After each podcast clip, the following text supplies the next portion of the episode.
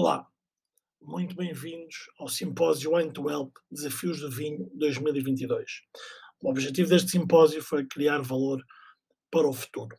O que vai ouvir hoje são as gravações feitas em direto no dia 18 e 19 de março de 2022.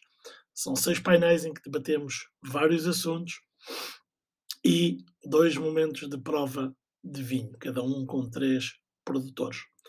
Queria, antes de começarmos, queria agradecer à Vini Portugal, ao Recheio, ao Dinheiro Vivo, Message in a Bottle, Roton, Município de Cantanhede, Virgo Wines, Precision Elite, J.E. Dias Costa, Mailboxes Campo de Associação Portuguesa de Jovens Enófilos, MEA Creative e 121 Nações, pela vossa parceria, porque sem ela não, não teríamos conseguido realizar o evento. Espero que se divirtam, espero que aprendam e enviem os vossos comentários. Muito obrigado. Muito bem-vindos. Eu não, eu não vos vou apresentar a todos, quem vai, quem vai apresentar é o Luís, vou dar, mas vou dar as boas-vindas individualmente a cada um. Luís, muito obrigado. O Luís vai moderar, vai moderar o painel. Bem-vinda, Ivone, bem-vinda, Teresa. Olá, obrigada. Bem-vindo, Nelson. Bem-vindo, Miguel. Peço imensa desculpa por este, por este bocadinho aqui, este, este pequeno delay, mas o primeiro painel sofre sempre aqui com as minhas. Com, a, com, com o meu nervoso, com o meu nervoso miudinho. Bem-vindos, bem-vindos todos e passo, passo a palavra ao, ao Luís. Muito obrigado.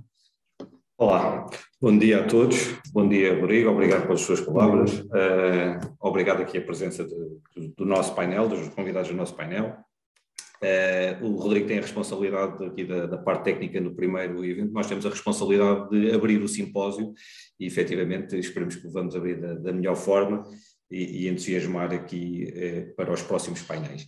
Eu vou começar aqui por uma breve apresentação do, dos oradores, que vão quem fazer aqui, os atores deste, deste painel. Uh, vou começar aqui pela sequência, efetivamente, como o Rodrigo já tinha colocado na, a apresentação do painel e vamos começar aqui pelo Ivone. Ivone Ribeiro, que está há 20 anos no setor, uh, sempre a trabalhar na área dos vinhos e em 2013 decidiu uh, iniciar um projeto próprio e abre a Garage Wines. Uh, o negócio corre bem, felizmente, e mais tarde expande o negócio para um wine bar. Eu vou fazer aqui um pequeno resumo, quem quiser ver mais detalhado também estará disponível no site do Wine to Help, mas só para estarmos a fazer aqui um enquadramento de quem estará aqui connosco hoje. Uh, o Nelson Guerreiro uh, tem mais de 20 anos de experiência a trabalhar com vinhos na restauração nacional e internacional, uh, tem diversos prémios no seu currículo, mas em 2019 decidiu iniciar um novo projeto em conjunto com a Garrafeira Nacional para a representação de marcas na altura internacionais, hoje internacionais e nacionais, e também estará aqui connosco. depois teremos o Miguel Vasquez, que inicia a sua carreira pela área da comunicação, passa mais de 10 anos na, na, na, área da banca, mas a paixão fala mais alto e em 2017 eh, iniciou o seu projeto próprio da, da Garrafeira Adega d'Arte. E por fim, de last but not least, Teresa Machado, eh, que também trabalha no comércio de vinhos há mais de 20 anos, eh, gera a Garrafeira à Casa em conjunto com, com, com, a, sua, com a sua família, e, e, e, tem uma frase que eu acho que é transversal a todos os que estamos aqui hoje e que, que, que, que, vão estar a participar e vão estar a assistir a este simpósio, que diz que tem, que tem a sorte de trabalhar naquilo que a faz feliz uh, e que trabalha na, na, na, equipa da melhor garrafeira do, do mundo, como ela diz. Né? Bem-vindo a todos, bem-vindos a todos. Não vamos perder mais tempo aqui com as apresentações, que acho que não é este aqui o, o propósito. Vamos começar aqui a nossa, a nossa conversa, que eu diria que é uma conversa, acima de tudo, que vai gerar aqui vários pontos de vista, até porque o painel, apesar de serem representantes de garrafeiras, todas elas muito distintas entre si, eu diria que são todas elas muito distintas entre si, o que vai, certeza, vai ser seguro que vão contribuir aqui com opiniões uh, bastante diferentes. E Vamos começar, e agora vou começar, vou lançar, acho que vamos começar aqui o, o, o painel com a primeira, vai, com o tema do, do, do, painel, que é qual o papel das garrafas na construção das marcas e criação de valor, e eu diria que agora vamos começar então pela ponta oposta e começaríamos então pela Teresa. Oh, Teresa, e gostaríamos de ouvir qual era a sua opinião sobre como é que. Oh, oh Luís, Luís, desculpa, precisamente a Teresa foi, que, que acabou de cair. Ah, foi? É, tive, tive sorte então, tive sorte. agora, não foi, agora não foi responsabilidade. É, é, então, então começamos ao lado. Começamos com o Miguel. Começamos com o Miguel. Obrigado, Rodrigo, obrigado. Eu não tinha, não tinha verificado. Uh, começamos então com, pelo Miguel. Muito bem. Uh, sobre qual é a sua opinião da, da, da, do papel das garrafeiras na construção das marcas e criação de valor na área de acho, acho que o papel das garrafeiras atualmente é fundamental. Acho que temos que mostrar, especialmente no, no, aqui no nosso caso, dar visibilidade aos pequenos produtores, criar o valor que nem sempre nas grandes superfícies eles têm e tentar dar um acompanhamento ao cliente uh, mais personalizado, mais, mais cuidado, e isso acho que é de facto aqui o nosso, a nossa grande mais-valia é, é de facto a, a promoção de qualidade para, para o, cliente final. Acho que é o grande, grande papel das garrafeiras na criação de valor para, para as marcas. Muito bem, muito bem. Temos aqui já criar valor, mais informação, mais cuidado Uh, diria foi aqui notas que eu fui retirando e que acho que vou, vou criando aqui uma lista que acho que poderá ser interessante uh, ao longo do, do painel. Uh, Nelson? Olá.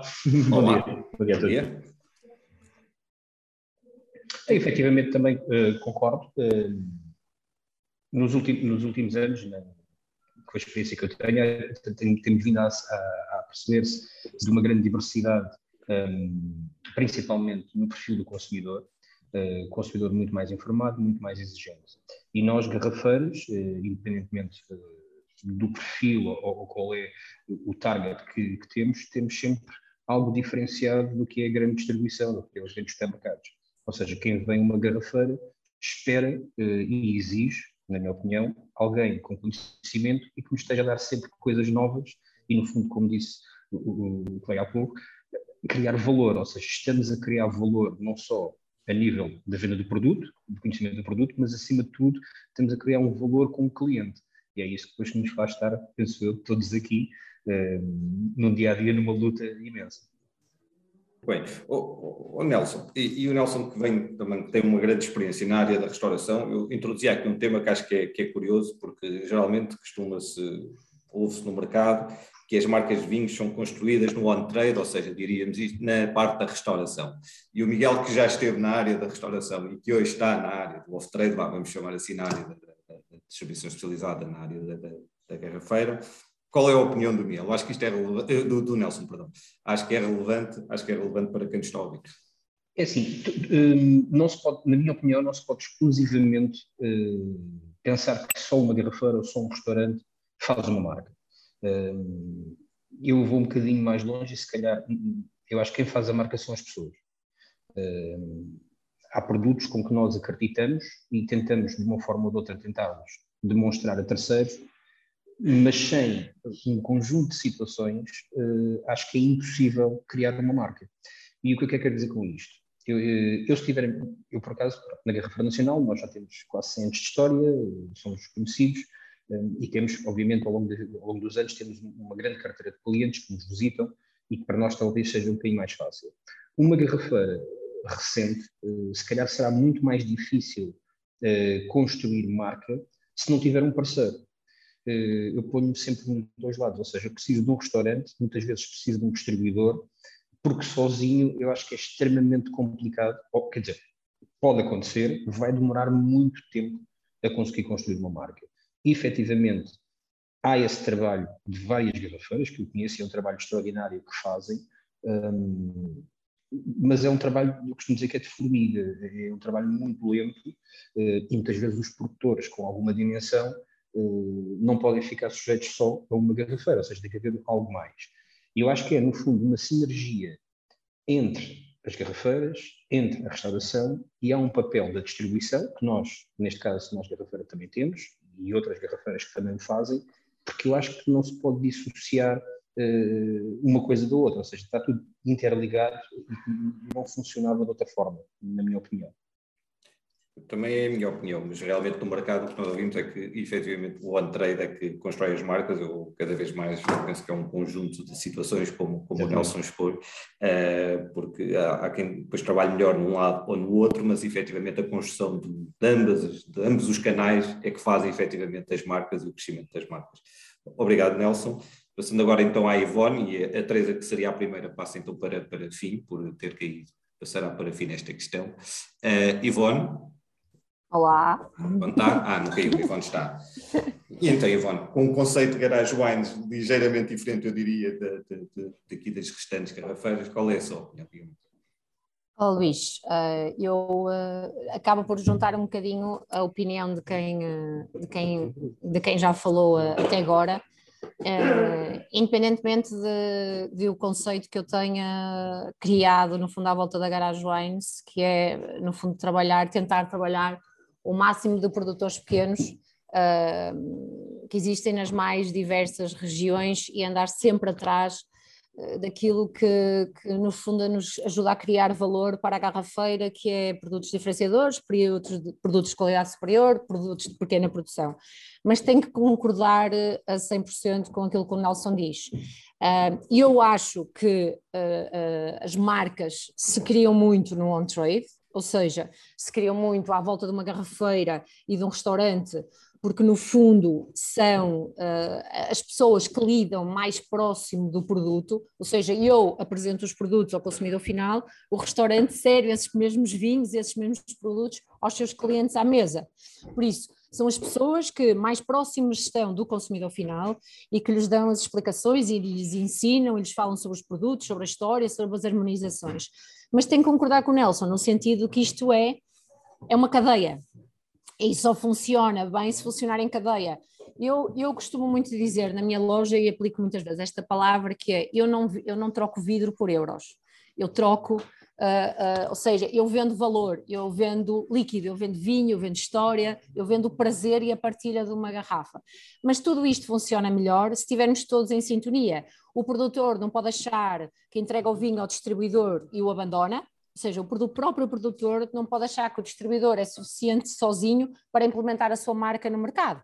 Tem que estar junto do distribuidor e depois, obviamente, tem que estar junto da garrafeira, tem que aparecer, tem que dar a cara, porque nós gostamos disso, nós, como clientes, gostamos disso. E os, e os, consumidores gostam disso, gostam de conhecer as pessoas. Por isso, eu acho que tudo funciona melhor e na perfeição e cria valor e faz destaque às marcas se todos estivermos a trabalhar em sintonia. O produtor com o distribuidor, o distribuidor com a garrafeira, o distribuidor com o restaurante e vice-versa. Vice um, é um bocadinho essa a a postura da Garage Wines, é um bocadinho essa a nossa posição e confesso-vos eh, a todos que é um bocadinho o discurso que eu tenho quando decido trabalhar uma marca, seja com produto direto ou seja com uma, com uma, com uma distribuidora.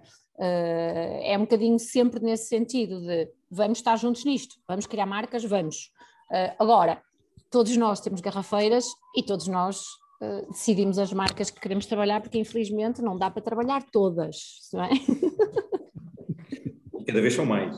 Cada vez são mais. Cada vez são mais. Oh, oh, Ivone, diga-me diga só uma coisa. Uh, como trabalha uh, produtores pequenos, muitos desses produtores, quando iniciam, pá, se, se, lançam no mercado e começam a trabalhar com a Garage Wines, costumam começar a trabalhar com a Garage Wines em termos de garrafeira e logo também com alguma distribuição a nível de restauração, ou muitos deles acham que começam na parte da garrafeira e só mais tarde é que irão para a restauração?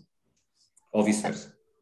Uh, se for um produtor, uh, o que acontece aqui connosco, uh, eu confesso que nós somos muito abordadas, ou seja, nós recebemos centenas de vinhos e centenas de produtores na Garage Wines para nos apresentarem os seus. Ainda bem.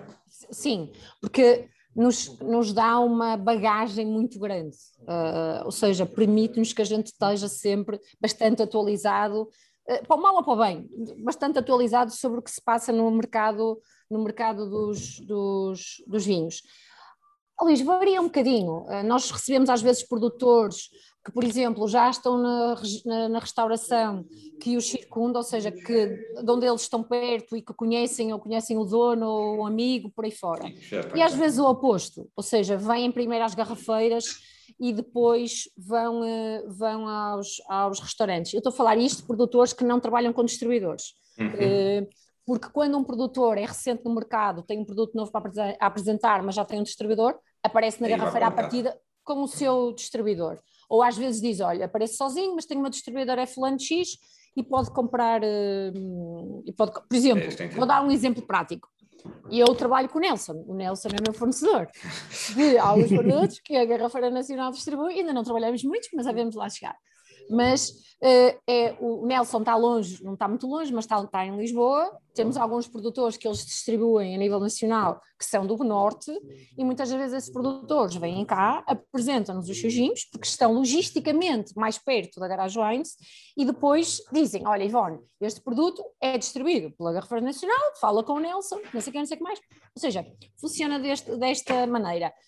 Às vezes, e porque estamos a falar de distribuição, quando um produtor pequeno nos aborda, o mais complicado de não trabalhar diretamente, o mais complicado de trabalhar diretamente, não via distribuidora, é que às vezes esses produtores são tão pequeninos que a sua organização interna ainda não está muito bem uh, alinhada, vá, digamos assim. A logística, trabalhar com esses produtos é um bocadinho complicado, é por várias coisas. Por, por, rotação, por estoque, por quantidade que têm que fornecer, Pronto, mas aí se calhar já, já entra noutra, noutra mas, área. Mas, é interessante que aquilo que Nelson dizia que no fundo tem que haver uma parceria entre a restauração e as garrafeiras. A própria Ivone aqui deu um caso que as próprias garrafeiras trabalham em parceria e trabalham com o Nelson e o Nelson trabalha com a Ivone. E, oh, e, e isso é... Desculpa, sim, sim. eu queria só perguntar uma coisa à Ivone. Ivone, quando um pequeno faz a apresentação do vinho aí na sua loja, eh, ele gosta de estar só na garrafeira ou tem ideias logo de passar para a restauração? Uh, eu, eu deixei de ouvir, Miguel, pode repetir? Se quando um pequeno um vai falar consigo, uhum. quer primeiro o vinho na sua garrafeira, ou logo uma tentação de passar para a restauração e ter só a, a sua loja como um ponto de partida para outros voos? Uh, é assim, muitas das vezes ele começa, começa, começa aqui na garrafeira e ainda nem sequer tem clientes de, de restauração e vê a nossa garrafeira como um, um espaço de referência uh, para começar a trabalhar a sua marca para que outros clientes possam querer a marca, nomeadamente alguns restaurantes. Mas, uh, Miguel, eu não faço restauração, ou seja, eu não faço distribuição, eu só trabalho consumidor final. Faço algumas consultorias, uh, a nível da, da, da, montagem de cartas de vinhos, e, uh, mas normalmente quando eu gosto muito de um produto e o próprio produtor muitas das vezes me pergunta, Ivone, onde é que eu poderei colocar o meu vinho, ou tenho algumas ideias, pode-me dar alguns contactos, o que eu faço na maioria das vezes é passo os contactos diretos, eu não faço, uh, desisti um bocado dessa, dessa área. Já o fiz, mas agora não faço. É a diferença também do, do, do, dos, dos, convidados que estão aqui. Um, eu, eu, aqui só gostei, não, não, não, disse na introdução, mas acho que é interessante para quem nos possa estar a ouvir, quem nos vai ouvir no futuro, que é a localização das garrafeiras, para terem uma noção, já falámos aqui da, da localização, a Ivone falou aqui da, da garrafa, a nacional, a maior parte poderá saber, estará em Lisboa, a Garage Wines está em Matosinhos, a garrafeira, a Adega de Arte está em Lisboa também, e a garrafeira à casa está em Alcobaça, só para localizarmos aqui quem nos ouve, a localização destas garrafeiras. E por fim, terminamos então com a Teresa, que penso que está connosco, não caiu novamente. Teresa? Olá a todos. E em primeira mão quero agradecer o convite da Wine to Health. Um, eu, no meu entender, as marcas de vinho fazem-se mais no off-trade do que no on-trade. Um, isto porque eu acho que os consumidores que me visitam a mim na loja são sempre mais dispostos a arriscar na garrafeira do que no restaurante. Não quer dizer que não haja exceções, uh, mas isso é o feedback que eu tenho dos clientes. Uh, talvez porque depois há aqui um ponto de nos restaurantes os vinhos também têm é outros gastos, portanto uh, também há uma, há uma diferença de preço significativa.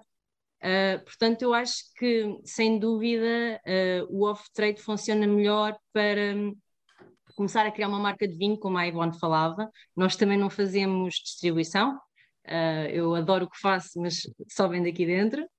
Uh, não quer dizer que não haja situações que exatamente nós não, não façamos algum aconselhamento, uh, mas de facto, no meu entender, criar uma marca funciona melhor no off-trade.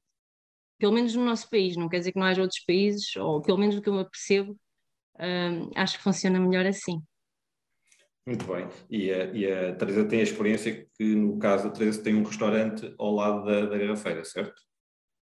Sim, sim. Pronto, exatamente. Um, nós consegue, consegue ter uh, temos, opinião... Neste momento até está fechado porque com a situação do Covid isto mudou radicalmente.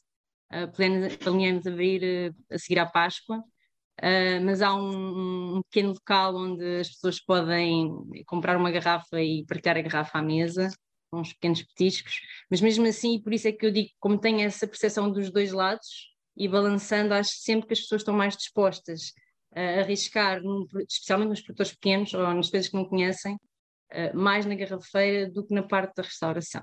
Mas no fundo complementam-se os dois, porque uh, os ingleses têm aquela expressão it takes a village, não é? Todos nós estamos a trabalhar para o mesmo bolo. Um, desde o produtor, o distribuidor, a garrafeira, o restaurante, todos nós ajudamos a criar a marca.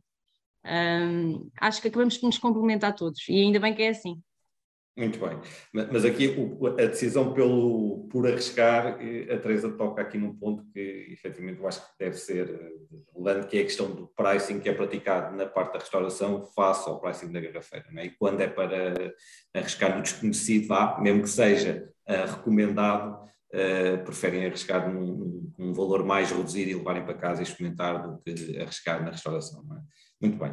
Acho que continuamos aqui com, com a Teresa e seguimos agora já. Eu acho que já começámos a abordar aqui outros uh, temas que, que, que, vamos seguir agora nesta, nesta, nesta questão, que é, eu penso que era interessante saber qual, na vossa opinião, qual é o, o papel vá, do proprietário, do curador, vá, chamemos assim, numa garrafeira e o que é que isto representa para o cliente. Eu acho que na primeira questão já aqui, já em algumas formas já abordámos alguns temas, uh, nomeadamente na questão da seleção de vinhos, no acompanhamento da venda, mas aqui de uma forma mais, o que é que isto significa para cada um de vós especificamente, o que é que vocês veem como pessoas que estão à frente do consumidor final, que poderá ser essa a maior mais-valia, digamos isso. Uh, nós aqui na nossa loja temos uma máxima que já vem dos nossos pais, tanto eu como a Silvia pensamos assim. Uh, nós compramos sempre vinhos que nos dão prazer beber. Uh, nem sempre vamos de acordo com o consumidor procura, nem mesmo aqui na loja, mas nós procuramos sempre ter vinhos que nos dão prazer a nós beber e isso reflete-se nas nossas prateleiras, porque nós temos a máxima que é se não vendermos, bebemos. Portanto, eu tenho que beber uma coisa que me dê prazer beber. Não quer dizer que às vezes eu venda muito aquela marca ou aquele produtor, uh, mas vamos tentando adequar um bocadinho uh, essa curadoria e, um, eu acho que isso é muito notório uh, quando as pessoas entram na nossa loja e acredito que a Ivone, o Miguel e o Nelson também, obviamente nós temos a pressão de termos que fazer vendas, não é? É um facto.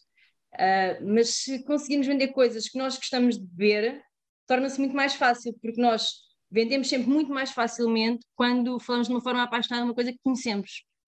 Uh, é um bocadinho por aí e é um bocadinho por aí que nós fazemos a seleção dos produtores e das marcas que entram aqui dentro. E, e outra, deixa-me introduzir aqui só outro tema. E sentem a necessidade de ter, ter chamadas marcas conhecidas, vamos chamar assim, tipo, uh, no vosso sortido? Desculpem, eu estou aqui com um problema de som, estou a ouvir o som de um lado e estou, não tem problema, não estou aqui deste lado. Um, Desculpe, eu, eu entanto perdi Estava a perguntar, Teresa, se sente a necessidade também, para além de ter estes vinhos que são menos conhecidos no mercado, se também sente a necessidade de ter algumas marcas conhecidas para atrair algum tipo de consumidor. Sim, eu vou lhe dizer porquê. O consumidor, quando entra na loja, tem que, ou numa loja ou num restaurante, tem que entrar e reconhecer algumas marcas.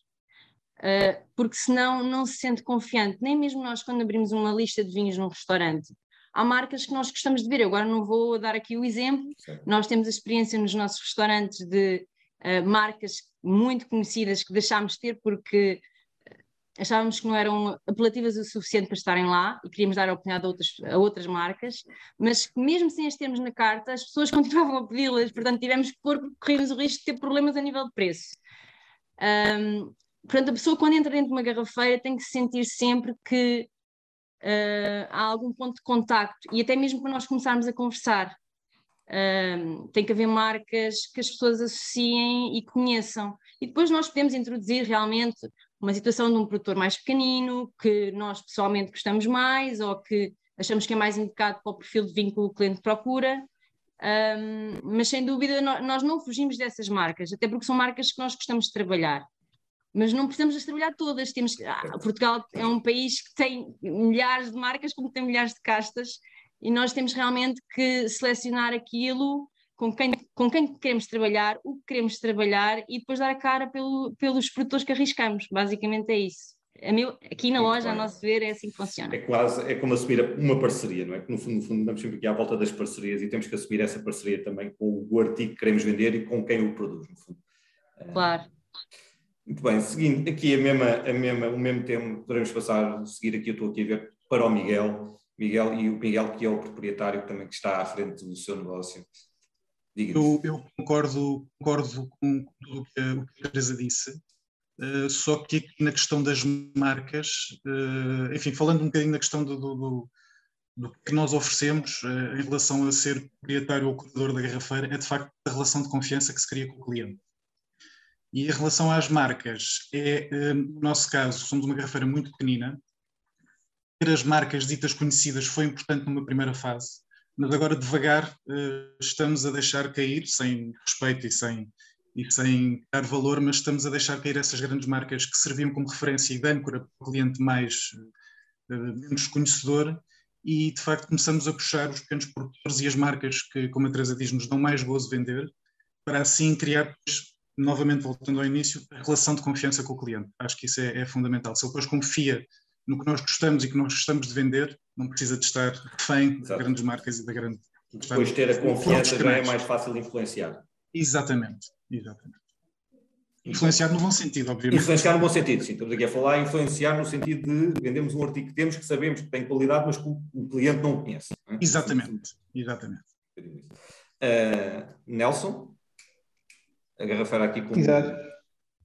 A, a garrafeira eu diria que é, tem quase tudo, não é? Uh, sim, algumas coisas. Não temos quase tudo. Lá está. Um, com, com, uma frase feita que a vida é feita de escolhas e, efetivamente, nós aqui não, não fugimos dessa regra. Uh, infelizmente, não temos tudo. Há coisas que nós uh, não podemos ter, outras é escolha, optamos por outra situação. Um, e eu posso dar, por exemplo, o exemplo eh, como se falava aqui, nas marcas, como é que se entra nas marcas. Este projeto, quando começou em 2019, eh, a questão é o que é que eu vou acrescentar mais, ou o que é que nós vamos acrescentar mais com outras marcas? O que é que o cliente precisa? E eu acho que, acima de tudo, e isto depois, independentemente, e como falou o Miguel e a Teresa também, e a Ivona há pouco, nós temos que nos adaptar um pouco o que é também a nossa realidade e, acima de tudo, do nosso cliente. O que é que o nosso cliente procura? Eu, se tiver, e vou dar este exemplo, é uma coisa, se calhar é um, um negócio de nicho, mas há garrafeiras que estão focadas, ou lojas que vendem vinhos, focadas para vinhos naturais e vinhos biodinâmicos. É um exemplo, que é um trend. Um, se calhar não vão ter outro tipo de produto, é, é o foco deles. E esse, esse, foco, eles com certeza vão escolher os melhores produtos possíveis dentro do seu critério para satisfazerem esse tipo de cliente. Efetivamente, eh, aquilo que este mundo do vinho, e principalmente com a pandemia, veio acelerar um, o tipo de consumidor, a tipologia de consumidor. E eu vou dar um exemplo uh, com algumas marcas que nós introduzimos no nosso portfólio, algumas portuguesas, algumas estrangeiras. Eu vou dar um exemplo. Toda a gente conhece Riesling em Portugal, toda a gente fala de Riesling. E temos efetivamente, após um, uma pesquisa do que é que estava disponível em Portugal, se formos a ver, é praticamente o mesmo. Temos cinco, tínhamos cinco ou seis marcas a trabalhar com alguma dimensão. Uh, eu achei e apresentei as minhas razões aqui à nossa direção, ao nosso CEO, à nossa equipa, e disse faz falta uma marca de Riesling, um produtor diferente, algo diferenciado, que venha a acrescentar valor. Uh, e pergunta foi, então, mas nós já temos tantos Riesling, já achas que se vai vender? Uh, a resposta é sempre não sabemos, vamos, pelo menos vamos tentar. Ou seja, é conseguir encontrar uma alternativa e da qualidade do produto. E sem dúvida, subscrevo se nós nos sentimos confortáveis com os produtos que, que nós escolhemos e que se gostamos, obviamente uh, uh, que a venda vai ser feita uh, melhor e conseguir muito mais direcionada. No meu caso, é difícil porque eu não estou à frente da venda. faço muito no canal Oreca, ou seja, partilho com os colegas, com os restaurantes, com as garrafeiras, porque eu acho, e partilho disto muito, muito assertivamente, acho que tem que haver uma sinergia entre todos, e, e como a Ivone disse há pouco, eu tenho uma relação comercial com a Ivone, Uh, e eu acho que devia haver mais relações, não só eu também poderia comprar a Ivone, porque acho que a Ivone tem produtos fantásticos que eu não tenho, porque é que eu de, muitas vezes encontrar ou ir à procura de muitos sítios, se eu sei que a Ivone tem, porque é que não hei de ser eu a comprar com a Ivone e com outros parceiros, ou seja, há que haver toda esta sinergia, um, cada vez mais, lá está, para satisfazer a necessidade desses clientes. E eu aqui tenho um, um trabalho um bocadinho diferenciado que depois tenho que formar as minhas equipas, ou seja, tenho que dizer às equipas que estão nas lojas ehm, de vendas porque é que, ou porque é que vamos recomendar aquele produto. Alguém que chega e ah, eu gosto de um Riesling, quero um, um Riesling. Sim, senhora, tenho vários, mas este eu conheço desta forma. Obviamente que as pessoas ainda vão muito à procura das marcas, às vezes não é só pelo preço, mas é aquela marca específica que querem, porque é uma questão cultural eh, e as pessoas sentem-se seguras. Da mesma forma no restaurante. Nós, quando, eu, eu, infelizmente, muitas vezes quando vou aos restaurantes, eh, sou forçado a não beber vinho, eh, porque nem todos os restaurantes têm uma boa curadoria, têm uma boa carta de vinhos, ou acessível, porque nós quando estamos no ramo às vezes ficamos chocados e, com coisas que, que eu acho que é um erro, mas isso cada restaurante fala por si, mas efetivamente há essa questão de, de, de marca, de, procurarmos o que é que o cliente precisa. E se nós, todos nós, tivermos a mesma coisa, deixamos de, deixa de haver, eu já nem digo uh, diversidade, mas acima de tudo, deixa de haver interesse e paixão pelo produto. Ou seja, todos nós temos que ter o nosso cantinho, a nossa ideia. Uh, que conseguimos fazer e para sermos diferenciados, para isto, no fundo, chegar a todos o, mais amplo possível. Essa é a minha opinião. Oh, Nelson, Nelson aqui só numa questão, e só, só também porque acho que poderá ser um dado interessante, falou aqui nos vinhos estrangeiros, e nós sabemos que temos aqui um, imensidão de marcas portuguesas e uma cultura muito forte no vinho, e obviamente temos que defender todos aqui a nossa paixão do vinho e o vinho português, mas começa-se a sentir nos últimos tempos uma procura por, eh, maior por vinhos estrangeiros nas garrafeiras, já porque os vinhos estrangeiros na, na restauração, existem muito poucos restaurantes, a não ser uma, uma, uma restauração fine dining, uma restauração mais elevada que poderá ter alguma carta com vinhos estrangeiros, na, na distribuição moderna também existe pouca oferta de vinho estrangeiro, por isso encontrar-se será mais, mais nas garrafeiras e o produto eu, eu, acho que é um dado que poderá ser interessante se nos últimos anos temos ainda a, a assistir a um crescimento da procura de vinhos estrangeiros na, nas nossas garrafeiras, e nomeadamente na garrafeira nacional neste caso, uh, sim ou não? Sim. Sim. Sim, sim, sim sem dúvida. Uh, eu, os dados que eu tenho são de 2019, quando, nós, quando eu entrei para, para o projeto aqui, a partir de 2019, 2018 já havia alguma coisa. Em Portugal sempre se vendeu vinho estrangeiro. Pouco, certo, certo, certo, certo. O que nós, mais uma vez, o que eu acho é que temos que fazer uma análise um bocadinho mais profunda, que é qual é a tipologia do cliente que vem a Portugal. Claro. Nós, neste momento, temos, eh, aos últimos dados, enquanto isto tudo era normal, tínhamos 27 milhões de entradas em Portugal. Desses 27 milhões, obviamente, que a maioria quer provar vinhos portugueses e querem consumir vinhos portugueses, que eu acho muito bem, vêm a Portugal, deveriam beber vinho português. Mas há aqueles clientes que eu não digo que sejam fundamentalistas, mas uh, quando não conhecem e não têm um aconselhamento uh, personalizado ou adequado e não se sentem confortáveis, eles vão escolher aquilo que já conhecem. E escolhem um Cabernet Sauvignon, um Cabernet Sauvignon, um Chardonnay. Eu quero um Zinfandel, quero um Primitivo, um Sangiovese. E quando isso começa a entrar nas cartas de alguns restaurantes, que há alguns anos, já há mais de 10, 15 anos, já faziam esse trabalho, que eram os consumidores, as pessoas começam a perceber. Uh, e, e, eu dou-lhe um exemplo. Ah, eu, tenho, eu, trabalho com três ou quatro vinhos que são best-seller em, em, em, mercados específicos. Eu posso dizer que é um mercado na Suíça, na Alemanha, uh, que em Portugal nós não vendíamos aquele produto e de repente estamos a vender uma, uma quantidade pouca que ninguém estava à espera. Porquê? Porque conseguimos posicionar o produto. Eu quero isto, não quero mais nada. Uh, porquê? porque também não há ninguém que se calhar recomende um vinho equiparado, de qualidade equiparada de uma região portuguesa. Então o cliente sente-se confortável com aquilo, não vai arriscar. Certo.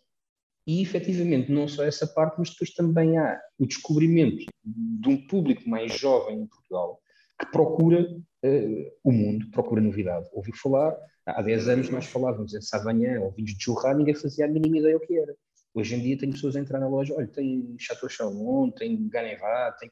ou seja, e isto, é, pronto, lá está, é a globalização também do, do vinho, o que nós é ótimo, criamos vendas, criamos valor, ou seja, temos aqui um win-win, exportamos vinhos portugueses aos nossos turistas e vendemos vinhos estrangeiros a alguns dos nossos portugueses. No fundo, é, é, lá está, é criar valor em termos do produto, na minha opinião.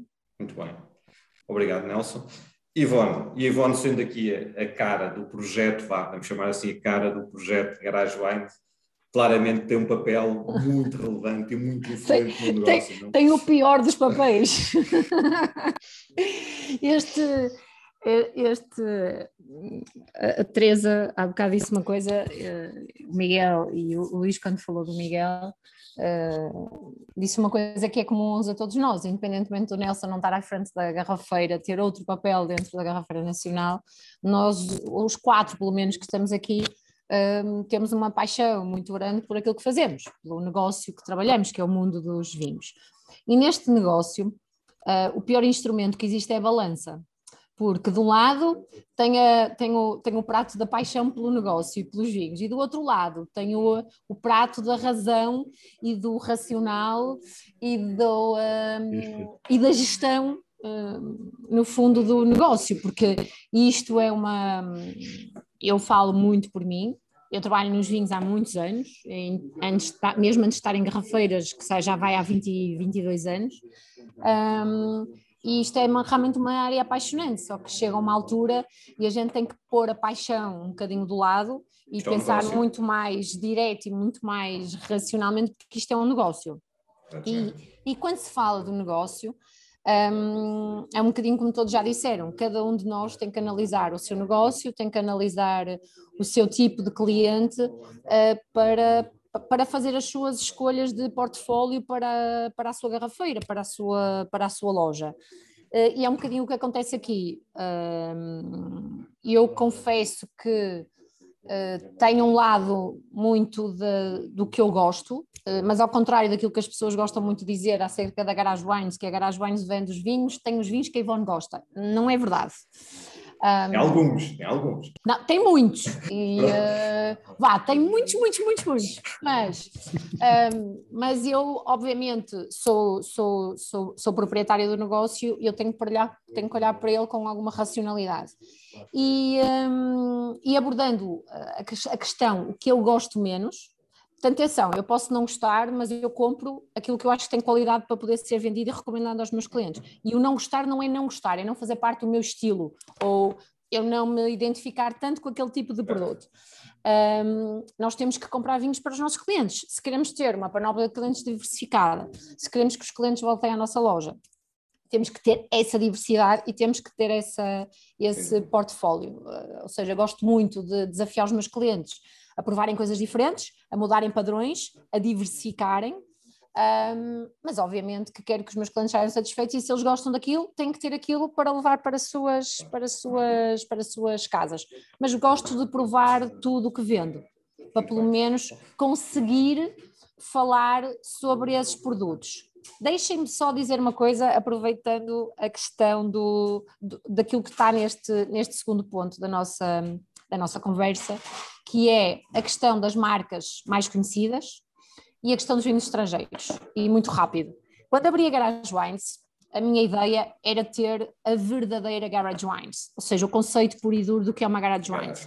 Uh, um negócio muito mais pequeno, muito focado em pequenos produtores, vinhos que estivessem fora do off-trade, um, vinhos de menos produção, menos quantidade, pronto, tudo isso. Em Portugal isso é muito difícil de ter. Ou se tem um negócio, como o Nelson estava a dizer, de cenas naturais e biodinâmicas e uh, por aí fora, e aí sim está aquela microcategoria de produtos, ou então quando se tem um negócio como o nosso, e se nós queremos estar em todas as frentes, é muito difícil fugir a marcas marcas muito boas, mas que já são muito conhecidas. Eu não vou estar a dar exemplos, porque vocês conhecem esses exemplos todos. Mas o nosso desafio como garrafeiras e como pessoas que adoramos o que fazemos e que provamos muito e conhecemos muito é Sim, senhor, o cliente quer aquilo. Mas olha, posso sugerir outra coisa? Ou seja, desafiar o cliente às vezes a sair do padrão. Uh, obviamente que temos que ter aquele, temos que conseguir passar para o nosso cliente confiança, confiança. total naquilo, naquilo, que estamos a, naquilo que estamos a vender. Ou então, fazer como às vezes já te metes a cabeça no cepo e diz: olha, não gosta, volte cá que a gente arranja uma maneira de solucionar o seu problema. em, relação aos, em relação aos vinhos estrangeiros, a Garage Wines deve ter. Hum, não, não é, tem uma oferta pequena de vinhos estrangeiros, mas já tem muitos vinhos, tem muitos mais do que quando abriu há nove anos atrás, vai fazer nove anos atrás em, em outubro.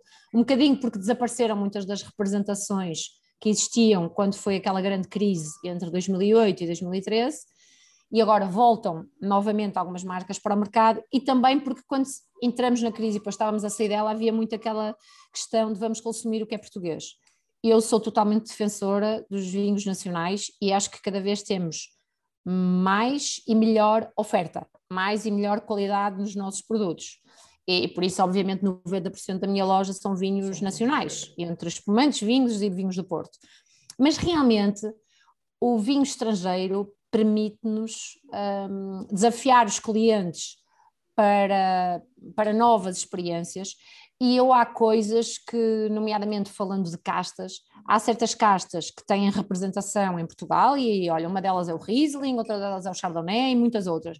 Mas eu acho que quando um cliente, um consumidor, nos desafia a conhecer essas castas, eu acho que a origem das mesmas é que faz sentido. Uh, ou seja, um, nós temos, usando o exemplo do Riesling, nós temos Rieslings em Portugal e realmente temos, para mim, dois ou três risinhos fora de série e que a gente prova aquilo, fecha os olhos, hum, parece que nem estamos em Portugal.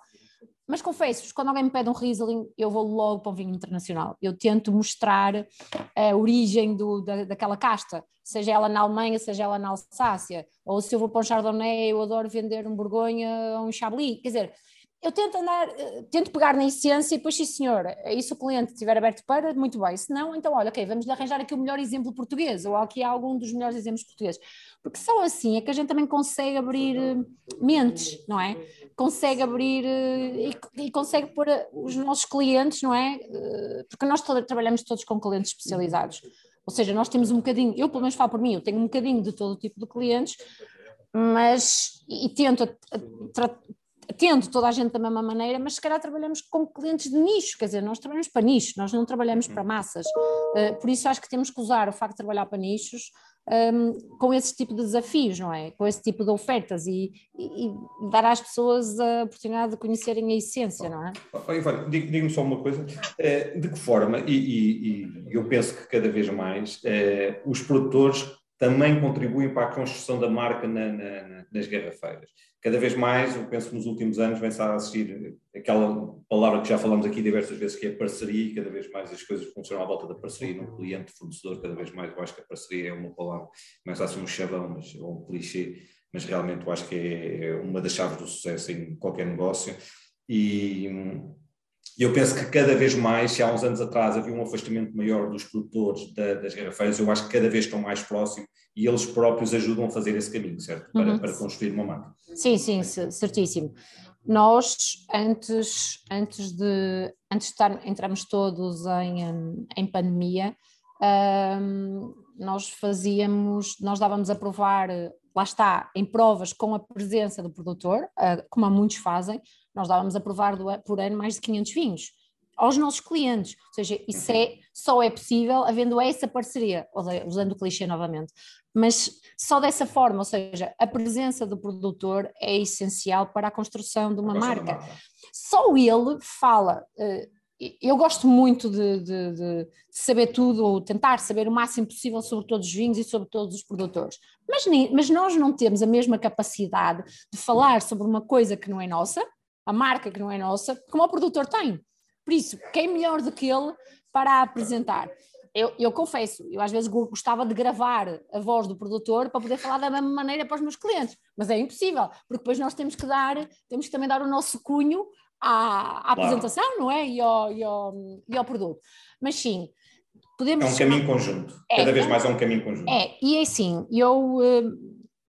Às vezes eu, eu, eu, digo muito a comerciais e uh, digo a produtores que é um, que não deixa de ser um clichê, mas eu acho que o mundo do vinho, e nós passamos muito nos últimos dois anos, um, cada vez mais neste tipo de, de área, neste tipo de, de, de, serviço de especialidade, por assim dizer, garrafeiras, cada vez mais a questão da parceria, a questão da relação, a, a questão das relações humanas, humanas vai fazer toda a, a diferença, diferença, no futuro. Muito bem. Eh, eu, eu, eu, passava agora aqui também para um, para um ponto que eu acho que, que é interessante, é, e, e, para saber se isto realmente é um mito ou não, porque para mim é um mito, mas gostava de saber a vossa opinião, que é eh, as pessoas. A Ivone falou aqui claramente o cliente garrafeiro, por norma, é um nicho, porque o cliente que não, não compra vinho, mas que não, não quer desenvolver o seu conhecimento em vinho por norma, compra mais na distribuição moderna. Mas existe no mercado aquilo que eu acho que é um mito, que Uh, o vinho é mais caro nas garrafeiras, ou o pricing das garrafeiras é mais elevado na distribuição moderna. Eu agora vou passar, não vou dizer à Ivone, vou passar aqui para o Miguel, para a Teresa, para quem quiser falar um bocadinho, porque eu acho que é, é uma, que acho que convém falar um bocadinho sobre este tema, uh, porque sabemos todas uh, as dinâmicas que existem na distribuição moderna, mas efetivamente existe um serviço nas garrafeiras que não existe na distribuição moderna, e como a Ivone diz, Uh, isto vive uma grande paixão, mas acima de tudo é um negócio, não é? E as, as, paixões deixam de ser racionais e passam a ser emocionais, não é? E por vezes temos que nos fechar à terra, que é um negócio. Mas, mas eu gostava de ouvir aqui um bocadinho quem está do outro lado uh, este, este, ponto, se efetivamente sentem que o pricing é assim tão desajustado da, da, das garrafeiras para, para a distribuição moderna, vamos chamar assim. Miguel, se, se quiserem eu, enfim, no, no nosso caso, e falando do, dos clientes que, que, nos visitam e que já, fazem parte aqui da, da família, uh, sabem que os preços que nós temos aqui, uh, nomeadamente por serem produtos que não estão uh, expostos na, na, na, grande, na grande distribuição, são ajustados portanto, ao, ao valor do produto. Exatamente, exatamente. Depois vão-se descobrindo também ao longo, vai-se descobrindo ao longo do tempo que certos preços na grande distribuição são também às vezes bastante inflacionados e depois daquelas todas as Exatamente, as dinâmicas que conhecemos. Que muitos clientes que nos visitam já estão também a par de todo esse, desse, desse marketing agressivo e que sabem que ao estar aqui, portanto, além do acompanhamento da confiança que falámos há pouco, há sempre um cuidado eh, que, que permite de facto que os valores apresentados no, nos produtos sejam os mais eh, os mais ajustados e não. Exatamente, exatamente. Porque é importante também criar valor ao produtor, não estarmos aqui a partir certo. preço. Para todos. Não é, não é de todo. Para todos. todos. Portanto, isto são sinergias. O meu valor é o valor do produtor, é o valor do distribuidor. Portanto, acho que no, na nossa clientela. Não, não, enfim, e calculo que os colegas também, também sintam o mesmo. Teresa? Teresa, está connosco? Um, Sim. Isso. Ai, vou baixar isto um bocadinho. Isso é, é um tema muito interessante e é assim uma facadinha nas garrafeiras, uh, mas é uma luta que eu não quero travar. Eu vou-vos explicar porquê. Há uns anos atrás eu estava mal disposta e entrou aqui um cliente que trabalha num grande espaço. E ele perguntou como é que estava o negócio. E ele era diretor na altura dessa cadeia de supermercados. E eu disse, olha, estava mal-humorado, e disse, olha, se vocês não me lixassem o negócio, uh, estava melhor. E ele virou-se para mim e teve uma conversa comigo que foi transformadora para, para mim, para a maneira como comecei a abordar os clientes aqui na loja, que foi, Teresa, os clientes procuram-na porque querem coisas diferenciadas. Eu quando quero um bom vinho, eu venho aqui, não vou à minha loja. E eu acho que isso faz a diferença toda. Eu não sei se vocês me estão a ouvirem aqui. Estamos a ouvir perfeitamente. uh, porque a única maneira, no meu entender, e a Silvia pensa exatamente da mesma forma, uh, de nós diferenciarmos no mercado é através da forma como nós atendemos os nossos clientes. Portanto, quando os nossos clientes, os mesmos clientes que frequentam a minha loja, vão a um grande espaço e agarram no frango assado e passam pela prateleira dos vinhos e agarram mais num vinho tinto de palmela ou de onde for, não importa, e compram o mesmo vinho com uma diferença de 3 ou 4 cêntimos em relação à minha loja, uh, já não me chateia, chateava-me, agora já não me chateia. Eu agora foco no melhor serviço que eu posso prestar quando o cliente entra dentro da loja. E acho que isso é que diferencia uh, as pequenas lojas, como no Casa Nacional, é um bocadinho diferente, obviamente. Mas também há um bom atendimento. Eu vou a todas as garrafeiras. Uh, curiosamente, nos últimos meses não tenho entrado em tantas quando, quando vou a alguma cidade diferente, porque já ficámos um bocadinho mais conhecidas e tenho um bocadinho de. Mas eu adoro visitar garrafeiras, porque eu acho que nós aprendemos imenso. Eu não diria competência, porque não acho que seja um bom termo, é um bocado, é uma conotação negativa. Eu diria colegas, porque é uma forma de nos respeitarmos. Acho que nós aprendemos imenso quando. Eu gosto de ver como é que eles organizam. Ainda na semana passada tive uma garrafeira fantástica em Lisboa de uma amiga minha e, e saí de lá com ideias giras para me colocar na minha. E não é copiar, é, é tentar fazer melhor ou é diferenciar. Mas é muito interessante ver como é que os meus colegas organizam prateleiras, o que é que põem, o que é que, é, quais são as tendências dos clientes que lá vão. Eu acho que nós temos muito a aprender e a geração de, de não nos darmos uns com os outros já passou. A minha geração acho que já é um bocadinho diferente, já é uma geração mais de partilha, nós gostamos de ver copos uns com os outros. E, e isso acaba por diferenciar, se calhar, também a nossa dinâmica de, de negócio e a maneira como nós abordamos os clientes que nos visitam. Eu acho que nós trabalhamos em. A Ivone estava a focar uma coisa muito importante. Eu acho que nós trabalhamos com um nicho de mercado para aí de 5%. e, e esses 5% são os que entram na minha loja, portanto, eu quero atendê-los o melhor possível. Para isso, estudo, provo, gosto de ir a provas quando tenho tempo, porque infelizmente tenho pouco tempo, uh, mas gosto de abrir garrafas de vinho, todos os dias abro uma garrafa de vinho, às vezes coisas conhecidas, outras vezes coisas que não conheço, e acho que é aí que nós podemos nos destacar enquanto garrafeiras, e isto acontece aqui, mas deve acontecer em França, deve acontecer em qualquer parte do mundo, é quanto mais nós nos especializamos naquilo que fazemos, uh, mais nos destacamos. E é para esse nicho que nós é para esse nicho que eu trabalho sem dúvida. Portanto, eu não importa se o meu cliente vai comprar, não queria estar aqui a dizer marcas, uma marca de um vinho qualquer alentejano a 4,99€, quando eu tenho o um ano inteiro a 4,95€ assim, e ele é. chega aqui e não compra. É isso, é isso. Uh, mas, um, mas, isso mas não chateia. Que... Eu quero é que quando ele cá vem tenha o melhor serviço possível. Pronto, é, é para isso que eu trabalho.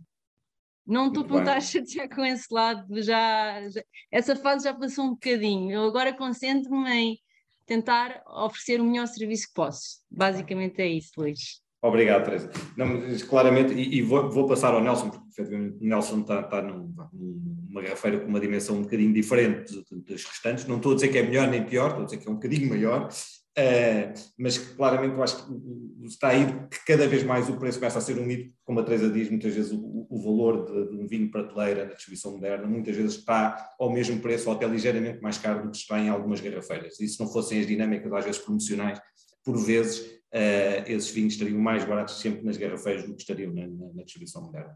Nelson, uh, eu, lanço aqui a mesma, a mesma questão a Nelson. Uh, mas adicionava já aqui outro ponto, até porque o nosso tempo começa a ser curto e acho que seria interessante, até porque já vi cá aqui questões. Estaria para nós estarmos aqui, quando é uma paixão, tínhamos que agora abrir uma garrafa de vinho e tínhamos que continuar aqui a nossa conversa já com um copo de vinho. Mas, mas dava aqui a introdução também de um outro tema que já, já aqui um.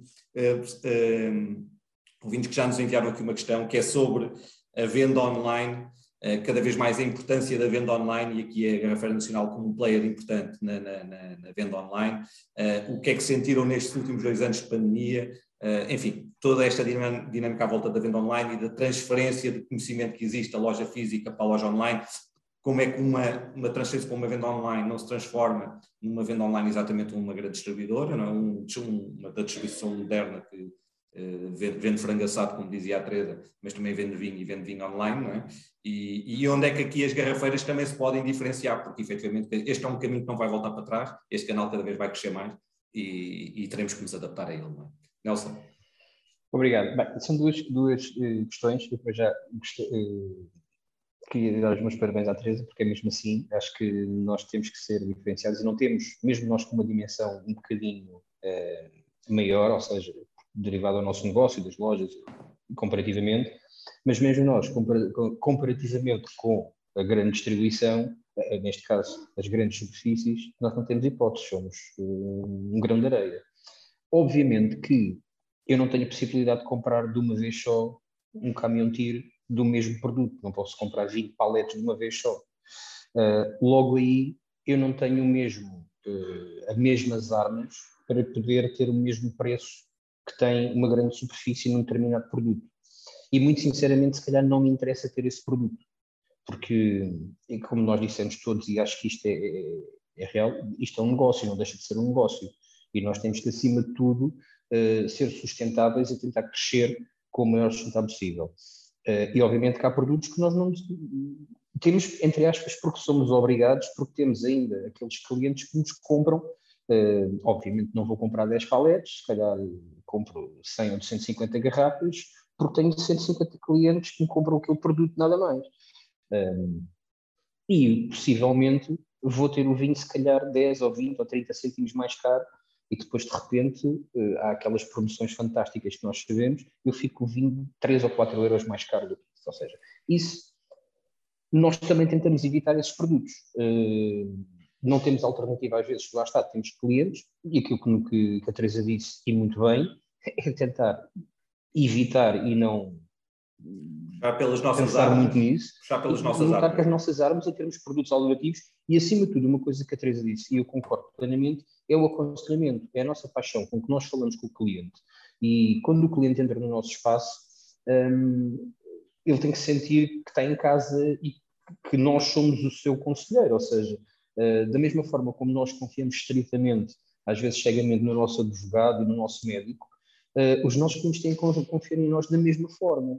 Um, porque para já estamos-lhe a dar bebida e não queremos que eles fiquem envenenados, acima de tudo. A ideia é que eles gostem do produto e confiem em nós. Isto é, é, um, é um, eu costumo dizer que é um commitment for life, é, é, é um, uma coisa para a vida. Um, e esta, esta profissão e este ramo é mesmo relações. Uh, nós às vezes podemos chatear um, um, dia ou outro por uma opinião diferenciada, no fundo trabalhamos todos nesta paixão uh, que é o vinho. E eu acho que tendencialmente eu não penso que as garrafeiras sejam muito mais caras é que as grandes superfícies, não penso nisso. Obviamente que há produtos que são mais caros, porque os nossos custos também são, se calhar, superiores, as nossas margens são muito menores, e, todos, e isto é um negócio, ponto. Agora, quem vai comprar um, um vinho a um supermercado, tradicionalmente não vai comprar vinho a uma garrafeira.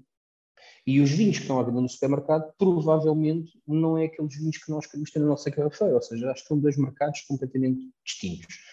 Na questão do online, o online é uma, é uma pergunta porque nós uh, trabalhamos muito bem online, já o fazíamos antes da pandemia. Antes da pandemia. Já o fazíamos antes da pandemia. Nós tínhamos uma ideia do que seria o crescimento nos próximos cinco anos, tínhamos, tínhamos um, um, uma ideia muito focada e sabíamos mais ou menos o que é que ia crescer. Em cinco anos, ou seja, crescemos num ano o que estávamos a pensar em crescer em cinco anos, em termos de viewers, em termos de, de, de compras.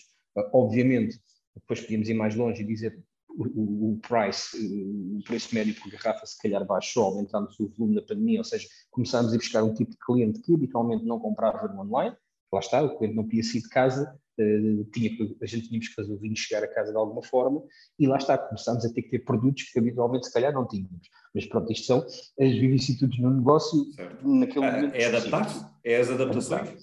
A questão do online nas garrafeiras um, tem, tem uma coisa muito, muito, muito interessante, pelo menos aqui para nós. Nós temos uma equipa, e, e desafio qualquer pessoa que nos está a ouvir, neste momento, uh, se for ao nosso, ao nosso site, ao chat, nós não temos um boot, não é um robô. Nós temos uma equipa formada de pessoas que estão a responder ao momento na hora. live, na hora.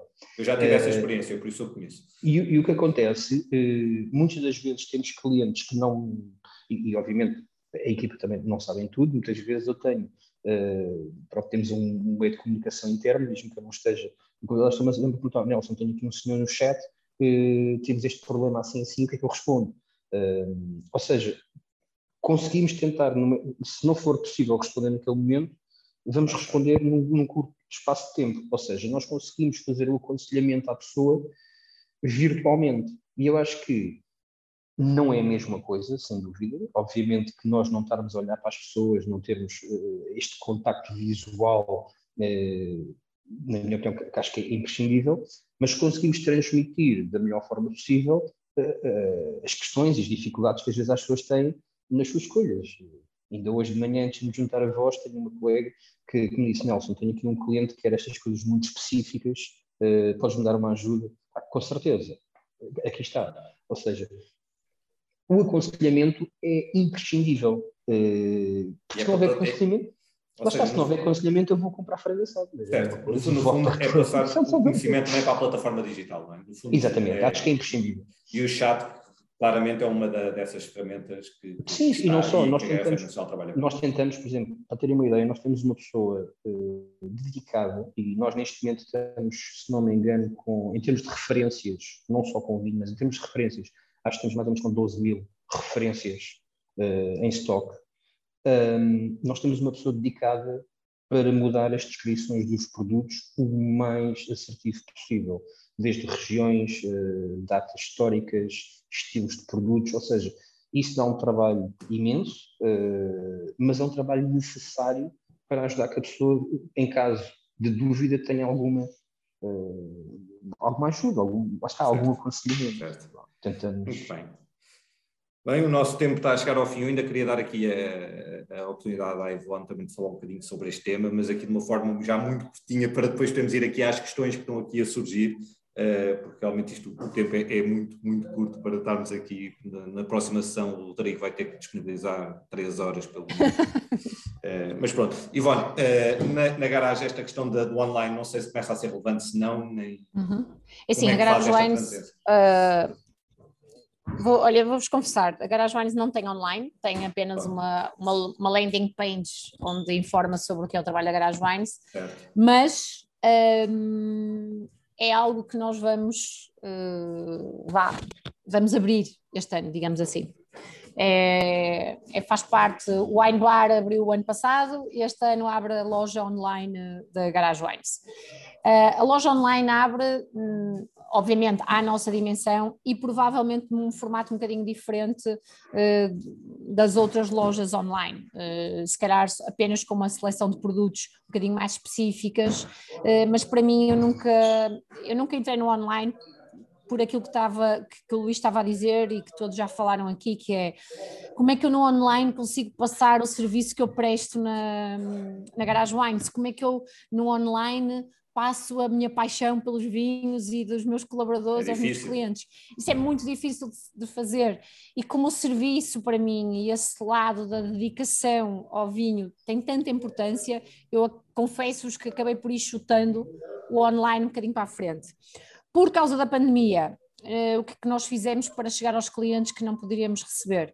Simplesmente desenvolvemos uma, uma área de negócio em que nós entregávamos em casa dos clientes caixas surpresa, que tinham 3, 4, 5 valores de produtos diferentes à caixa, e assim fomos conseguindo manter, eh, manter as nossas vendas, mantendo o negócio uh, ativo e chegando a pessoas que acabaram por hoje, hoje não eram, não eram nossos clientes, adoraram a ideia de receber caixas que não faziam a mínima ideia do que, é que estavam lá dentro, havia apenas ali pequenas diretrizes por parte do consumidor, mas hoje fruto do, da necessidade de chegar a mais clientes que estão longe de nós, uh, fruto de não querer voltar outra vez a ter uma pandemia e não poder uh, chegar aos clientes com os meus vinhos, uh, é a área que nós vamos explorar mais este ano e que tem futuro garantido. Uh, só tenho é que descobrir como é que eu vou sorrir para os clientes no online e, dizer, e dizer o que é que eles têm que, que beber, o que, o que é que eles vão comer com aquilo, Exatamente. de uma forma assim mais apaixonada. Mas pronto, isso são detalhes. Voltamos ao mesmo, são as relações humanas. Acho que é, o que nos, é aquilo que nos faz estar aqui, é o que nos faz defender aqui toda esta cultura do vinho. Eu, eu vou tentar agora ir aqui a algumas questões. Esta do online estava a surgir aqui. Eh, eu penso que já, já abordámos aqui o tema e acho que todos já percebemos. Não chegamos aqui ao Miguel e à, e à Teresa sobre o online, mas eu penso que se não têm, estarão a desenvolver e estarão a tentar inovar para de alguma forma chegarem com algum valor acrescentado ao cliente, ao consumidor final, que a distribuição moderna não consegue fazer através das, das, das suas plataformas. Uh, há aqui uma questão que eu vou tentar que fale do enoturismo e de que forma é que. Queres, que, queres ajuda que eu tenho aqui estes. Sim, eu estou aqui a tentar procurar, estava aqui a procurar mais... aqui no chat. Exatamente, é... pronto. Sim. Uh, uh, desculpa interromper-te. Oh, oh, não, de maneira nenhuma. Eu tenho aqui já, já isto aqui aberto. A Maite Fernandes pergunta: considerando Portugal como um país que pretende ser referência no enoturismo, pergunto como percebe a participação das garrafeiras neste nicho. O turista é cliente das garrafeiras? É um tipo de cliente a ser trabalhado de forma diferente do cliente local e do, e do dia a dia? Eu, eu, eu, se calhar agora estava aqui para ou, ou para o Miguel ou para, ou para a Teresa. Para a Teresa, certo. Um, o enoturismo, a minha irmã acabou o curso dela a falar sobre enoturismo. Uh, o enoturismo cada vez é mais procurado e eu sinto que hum, os clientes que nos visitam, e deve ser em, to em todo este painel a mesma coisa, cada vez são consumidores que hum, querem saber mais e pessoas muito curiosas em relação ao mundo dos vinhos. Eu não diria que sinto que, os, que alguns clientes que nos visitam uh, vêm em enoturismo. Agora, um, que há muitos curiosos uh, que vêm propositadamente visitar a loja, especialmente nos últimos tempos, há. E, e essa situação das vendas online também o criou. Nós já há muitos anos que vendemos pelas redes sociais, chegou uma altura que sou só eu e a minha irmã, e a minha mãe às vezes também responde lá umas coisinhas, já não tínhamos capacidade para estar sempre a responder, então dissemos, pronto, está mesmo na altura de criarmos uma loja online que nós não conseguimos, porque para realizarmos uma venda precisamos de 12 conversas, não, não temos medo para conseguir eh, acabar uma, uma venda. Então achámos que era mais prático uh, criar a loja. Uh, já estou aqui a um bocadinho do tema. Uh, mas nós continuamos a ter clientes que nos dizem, então e agora, já não podemos, já não podemos falar com vocês? Não, ainda podem falar connosco. Agora, em relação ao enoturismo, eu não sinto, mas pode ser porque os clientes não o expressam.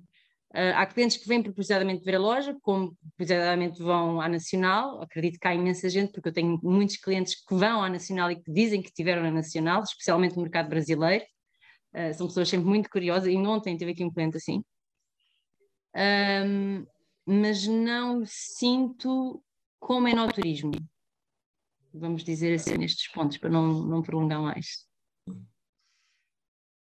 Miguel, quero, quero acrescentar aqui, aqui a, a, grande vantagem para, para, nós, dos clientes estrangeiros, é, é, que eles de facto uh, estão deslumbrados por estar de férias e estar num país muito bonito, onde comem bem, uh, quando passam bem. por cá, e bebem bem quando passam por cá, e a nossa média uh, de clientes, 15% são estrangeiros, estando aqui numa zona não muito turística, mas temos 15 a 20% de estrangeiros, adoram as recomendações, depois há sempre um excelente feedback, mentes muito abertas, não há às vezes algum, enfim, alguma resistência do cliente nacional e, e isso é importantíssimo porque também são eles depois que, que nos promovem lá fora e Exatamente. o nosso trabalho e os nossos fins. Portanto, é, acho que o cliente estrangeiro nesse aspecto é fundamental. Rodrigo? Oh, Luís, vou, vou colocar aqui duas, vou, vou juntar duas perguntas em, em uma uma pergunta que surgiu logo quando estava aqui a, a, a Ivone eh, a falar da, da, necessidade da parceria dos, dos, dos produtores. Um, ehm, o, António, o António Medinas perguntou se a Ivone está disposta a fazer vindimas. E a pergunta foi colocada nesse, nesse momento e eu, e eu, como já tive uma garrafeira, até fiquei assim um bocadinho pronto, sentido, porque eu percebo perfeitamente que a Ivone está, mas, mas não, vamos, vamos uh, vamos, vamos tentar responder aqui à pergunta e explicar. E o, e o Alfredo Coelho, agora, mesmo agora, colocou uma pergunta que eu acho que um, uh, eh, entronca muito bem nesta, que é, poderiam indicar qual o tipo de serviços que espera uma garrafeira por parte dos produtores, pequenos, médios e grandes. Seja, se calhar até passava, esta é uma, uma pergunta que qualquer um de vocês está super habilitado, mas visto que a Ivone foi interpelada diretamente, eu passava, eu passava aqui a, a, a palavra à Ivone para para explicar porque é que é importante os. os a Ivone explicou há um bocadinho, mas Sim. porque é que é importante os produtores estarem a promover as marcas, e agora vou eu, vou eu aproveitar para responder as marcas deles. É, é assim, eu acho que já, isso já foi um bocadinho falado por todos nós, mas é muito importante que um produtor, uh, e pelos vistos temos produtores a assistir, entendam que não há ninguém melhor do que eles para falarem do seu produto. E que a garrafeira, a distribuidora, o restaurante, eh, qual seja lá qual for o canal, eh, não consegue fazer tudo sozinha. Por isso, é importante que o serviço, entre aspas, do produtor a qualquer um de nós seja, no fundo, visto como um elo de ligação ao sucesso da sua marca. Uh, há, há, há, há, uma coisa que às vezes nos produtores, que é, que, e eu digo isto, não sei se, se vocês concordam ou não, uh, às vezes a, a, ansiedade de um, de um produtor querer colocar os vinhos nas garrafeiras ou nos restaurantes leva a que ele acha que nós temos que ter todos os vinhos dele. Uh, imagine, imaginemos uma situação em que o produtor tem seis vinhos e, e, muitas das vezes o produtor não entende o porquê é que nós desses seis selecionamos um ou dois, ou, só, ou não selecionamos nenhum, ou até selecionamos os seis. Quer dizer, eu acho que o, o, produtor tem que uh, analisar o, a garrafeira, ou o restaurante, ou o canal que, que, for, e olhando para o canal, dizer que tipo de apoio eu posso dar a este cliente e quais é que são os gins que já fazem mais sentido naquele cliente. Não é chegar aqui, ah, mas os meus gins são todos bons e você tem que ficar com todos, ou você não fica com todos porquê?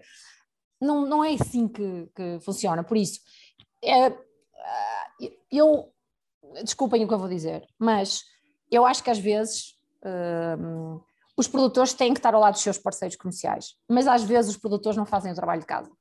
Ou seja, há muito produtor que aparece e nem, nem sabe quem tem à sua frente, seja ele restaurante ou seja ele garrafeira. Uh, ou, ou, seja, é preciso entender uh, se, se aquela garrafeira uh, terá interesse naquele produto, ou então se não conhece a garrafeira, quando entra na garrafeira, tenta conhecer a garrafeira para depois apresentar o, os seus produtos e ver qual é que encaixa melhor. E eu, eu posso vos dizer, eu, eu tive agora um, um, pequeno problema que o Rodrigo sabe, e eh, antes de, de, de, de, ter que ficar de baixa 15 dias, eh, eu tive um produtor que me chegou aqui com 17 vinhos, o mesmo produtor, 17.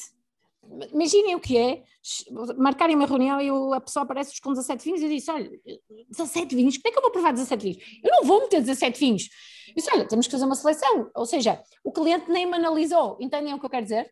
Nem, certo, nem, certo. nem, nem, por isso, a parceria começa logo aí, uh, começa logo no início, não é só... É, aquele estudo que a garrafeira faz do cliente quando entra numa garrafeira e lhe vai adequar a oferta às necessidades do cliente, o produtor por vezes não o faz quando entra numa garrafa. Agora, eu estou, oh, Rodrigo, eu estou eu estou disponível para vindimar, para ir visitar, para provar, estou disponível para tudo. Eu, eu, gosto, eu gosto é de aprender. Eu acho que uh, há, há, às vezes uh, uh, diz-se muito. Uh, ah, e o Rodrigo disse-me isso, sim, porque eu comprei o livro do Rodrigo. Atenção!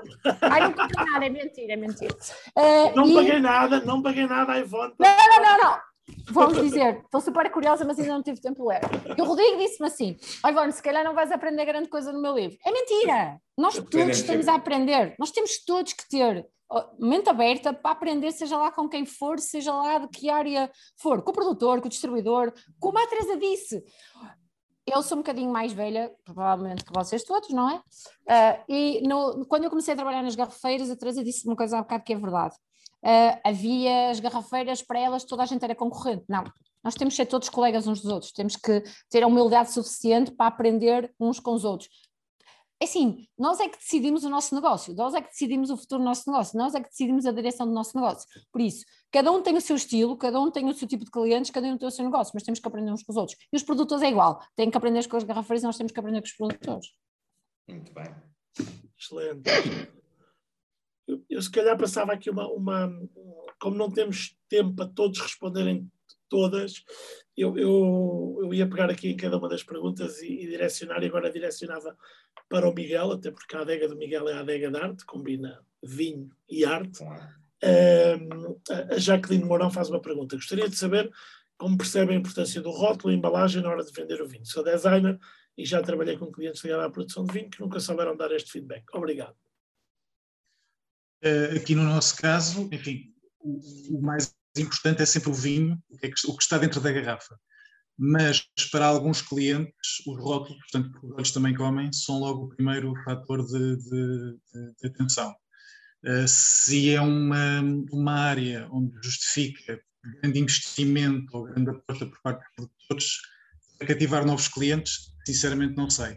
Acho já muito vantajoso temos deixado aqueles rótulos um bocadinho mais uh, frescos, com, com as quintas e deixar um bocadinho a imagem datada que, que, algumas marcas tinham e ter rótulos mais modernos e mais, e mais dinâmicos, mas não sei se, se, se é uma questão relevante para, para, para, para o negócio de, de venda e de, e, de, e de, proximidade com o cliente.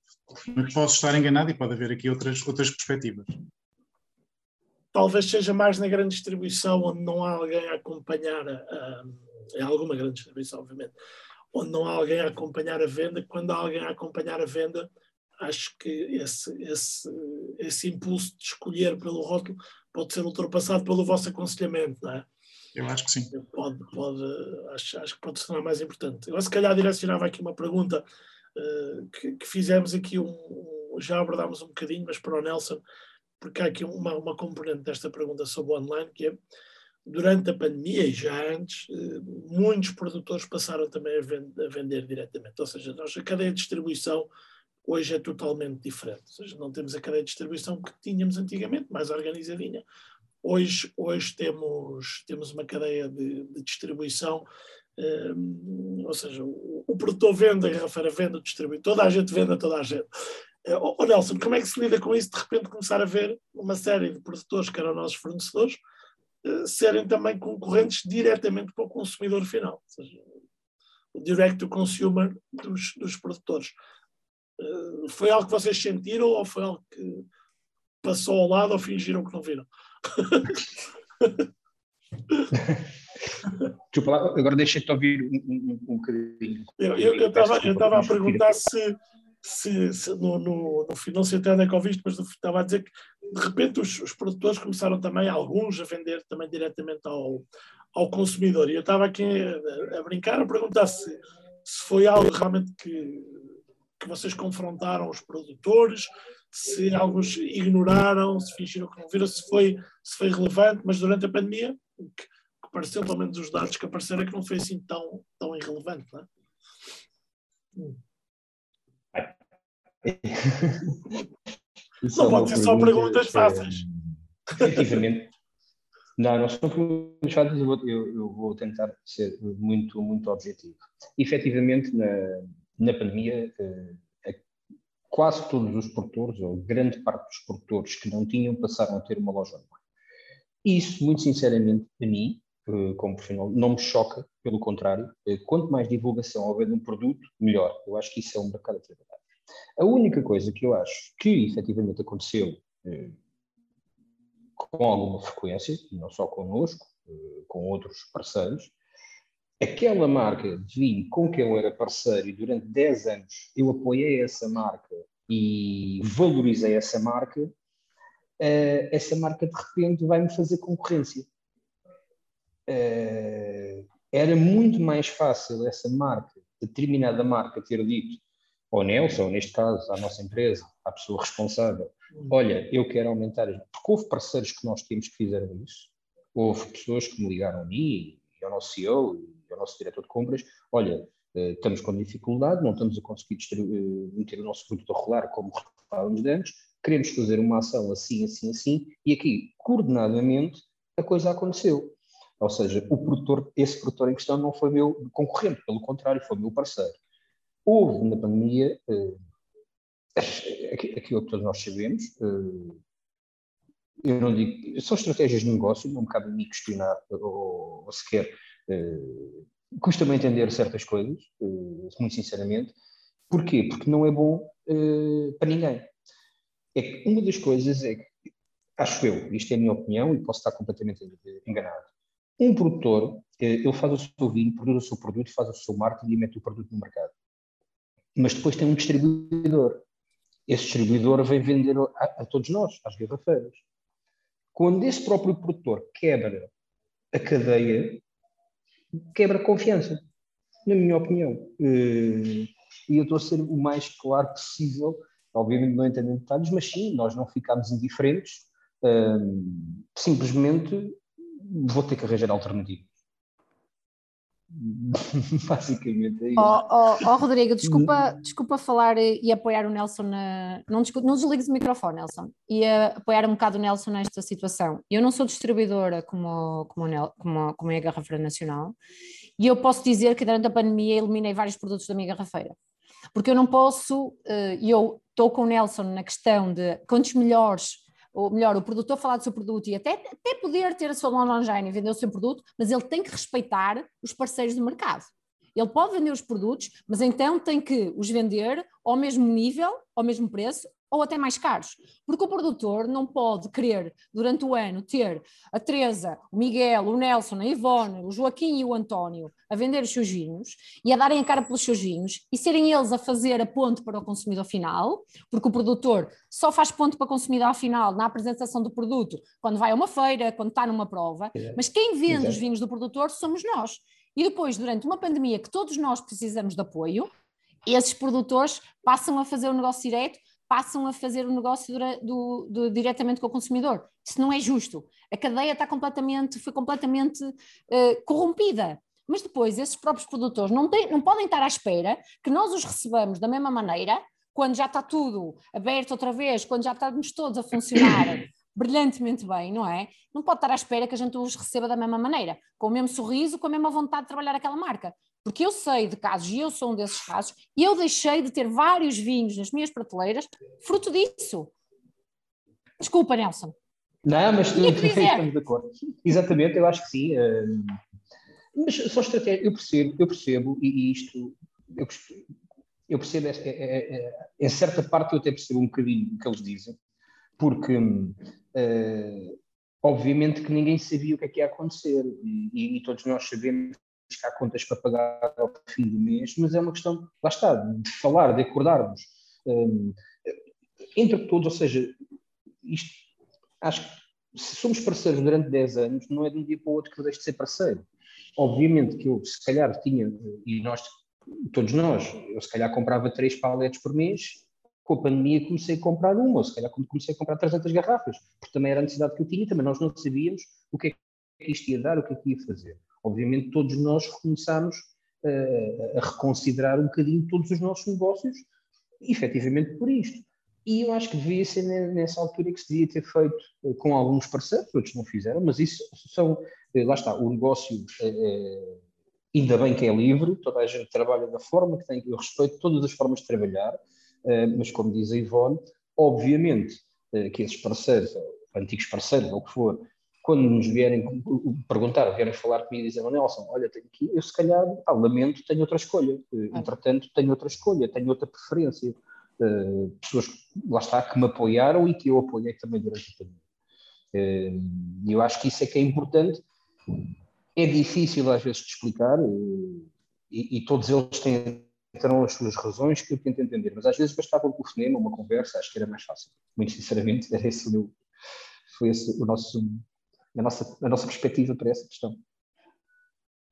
Boa, Nelson. Primeiro, pedi desculpa aqui ao Luís, que eu roubei aqui um bocadinho a cena, mas estávamos aqui com dificuldade na partilha do, do, do que eu andei. Eu tinha só aqui uma última pergunta para, para a Teresa, e este é o meu é o meu que eu andei, não é, não é de ninguém, é o meu, é a minha pergunta. Oh, Teresa, o, tem a ver com online. O, o, vocês fazem um trabalho muito interessante nas redes sociais, tanto a Teresa como a, como a Silvia, eh, promovem muito os, os, vinhos, acabam por fazer ali quase um, um, um live selling.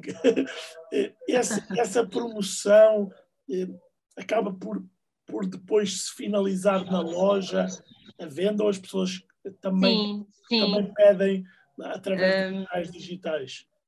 Sim, uh, não quer dizer que imaginemos um, de, dos 10 contactos que existam, às vezes consegue-se fazer uma venda.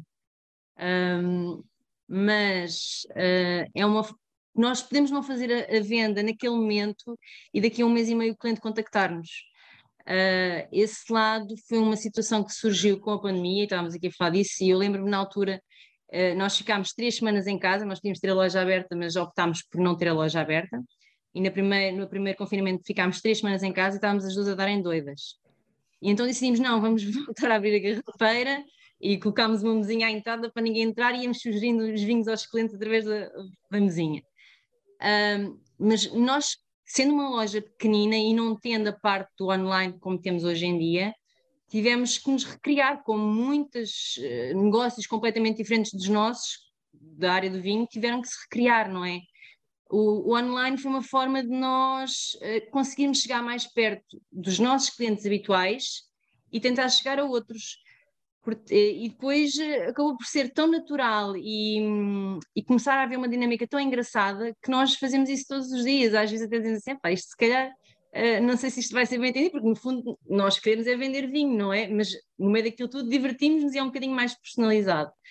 Uh, não quer dizer que haja sempre vendas, Uh, mas se nós conseguimos conquistar uma pessoa nova, ou se conseguimos fazer uma venda naquele dia, nós, nós, temos dias que vendemos muito mais pelo Instagram do que vendemos na loja online, que é um complemento da minha loja, não levo como um negócio, levo como um complemento da loja física. Temos dias que vendemos mais ali do que vendemos um dia inteiro, ah, uma carrada de horas de trabalho aqui em cima dentro da loja. Portanto, uh, começou como uma necessidade, foi mesmo isso. Foi, nós querermos promover os produtos que tínhamos connosco começou com uma necessidade e agora faz sentido. E enquanto continuar a fazer sentido, nós vamos continuar a trabalhar. Boa. Eu, eu queria agradecer a todos, mas passava aqui a, a, a palavra ao Luís para, para, para encerrar o painel. Estás sem som, Luís. Poderias encerrar, porque a casa é tua, não, eu sou mais um eu encerro depois do fim do dia. Eu sou mais um convidado. Só, só vamos acabar o painel. eu, eu, eu encerrar uma coisa. Resta-me agradecer aqui a, a, todos os participantes, os oradores e quem esteve, quem esteve a assistir connosco. Para mim foi um gosto estar aqui convosco. É sempre, eu, eu partilho da, da, paixão de todos que estão aqui, porque eu acho que efetivamente quem tem uma eu não tenho, mas acho que quem tem uma garrafeira tem que ter uma verdadeira paixão. E muitas vezes eu acho que a divisão vai ser difícil fazer o que é que é emoção e o que é que é racional, não é? Porque eu, eu, eu, mesmo tenho a mesma coisa cá em casa e não consigo explicar isso à minha mulher, é uma coisa que é difícil, não é? Porque é que, porque é que tens tanto se não consegues ver, não é? Pronto, é um bocadinho.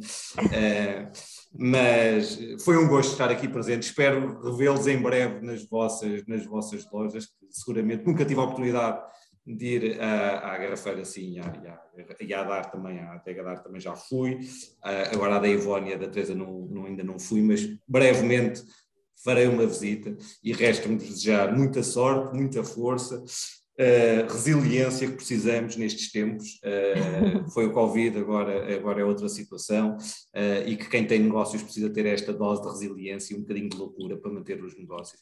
Por isso, desejo muita sorte. Uh, e muito, muito bom trabalho para o futuro. E a quem está a assistir, que tenha uma, um resto de, de, de simpósio Wine to Hell, que seja enriquecedor e que debatam aqui temas que sejam interessantes para todos e para criar valor, como diz o, o tema do, do, do, simpósio, criar valor aqui na, no mundo do vinho. Por isso, da minha parte, resta-me agradecer. Uh, obrigado a todos. Rodrigo, Rodrigo nós podemos nos despedir de vocês, também podemos agradecer ou não? Claro, podemos. este painel é um privilegiado, porque este painel entra na hora do almoço. Não temos aqui ninguém a pressionar-nos a sairmos, mas claro que. que... Não, eu, eh, eu, em meu nome, gostaria imenso de agradecer ao, ao Rodrigo o convite. Obrigada, Luís, pela, pela, pela, pela moderação. Oh, oh, oh, Rodrigo, da próxima vez que nos convidar para, para este painel, dê-nos um bocadinho mais de tempo, que a gente fala muito e há sempre bocadinho a discutir. Eu sei que a gente todos trabalha, todos temos, todos temos muitos a fazer, mas eu acho que é sempre, além de um, de um, além de um desafio, acho que é sempre muito bom podermos eh, estar eh, num painel como este a partilhar as nossas as nossas experiências, a partilhar as nossas ideias, as nossas opiniões, e eh, porque acho que nos enriquece a todos um, e nos enriquece a todos um, um bocadinho. Um, Nelson, ao Miguel e à Teresa, foi um gosto estar com vocês neste painel. Uh, eu, infelizmente, Luís, também só conheço a Garrafeira Nacional, tenho que visitar a Teresa e o Miguel, porque eu sou um bocado como a Teresa. E antes de ter a Garage Wines, como trabalhei numa grande empresa de distribuição, visitava as, garra as garrafeiras de leis a leis deste país, mas depois a gente abre os negócios e o dia parece que é mais curto. Tivesse, é, mais curto e precisava ter 48 ou 72 horas para fazer, fazer tudo aquilo que quer. Uh, de coração, obrigada, foi um gosto estar com vocês e uh, beijinhos. Obrigado. Obrigado. Obrigado, Ivone. Eu não sei se, se, se, se os outros querem despedir. Muito obrigada. Eu, já escrevi ali no bate-papo, mas eu agradeço mesmo em nome da garrafeira que represento e do nosso negócio familiar o convite do Rodrigo. Foi um prazer poder eh, partilhar algumas ideias com vocês, que eu acho que nós temos sempre a crescer em, em partilharmos uns com os outros os nossos conhecimentos. Portanto, quero agradecer muito à Wine to Help e ao Rodrigo pelo convite. E sem dúvida, agora está-me a faltar aqui duas garrafeiras. Nós já tivemos juntas, Ivona. A Ivona é que não se lembra. Uh, na altura eu já via vinho, mas não vendia. já teve cá na loja. A sério? oh. Diga? Não, não, não, não me lembro, não me lembro, ah. Teresa. Mas eu lembro. Eu sou uma para caras.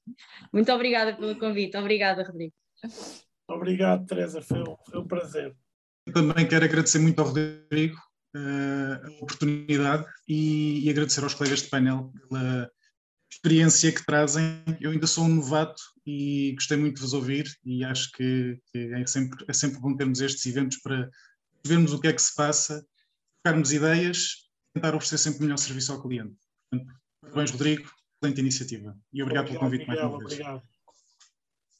Obrigado também ao Rodrigo e ao Wine to Help por esta iniciativa. Um, e agradecer aos colegas de painel, porque efetivamente foi aqui uma conversa extremamente interessante e agradável.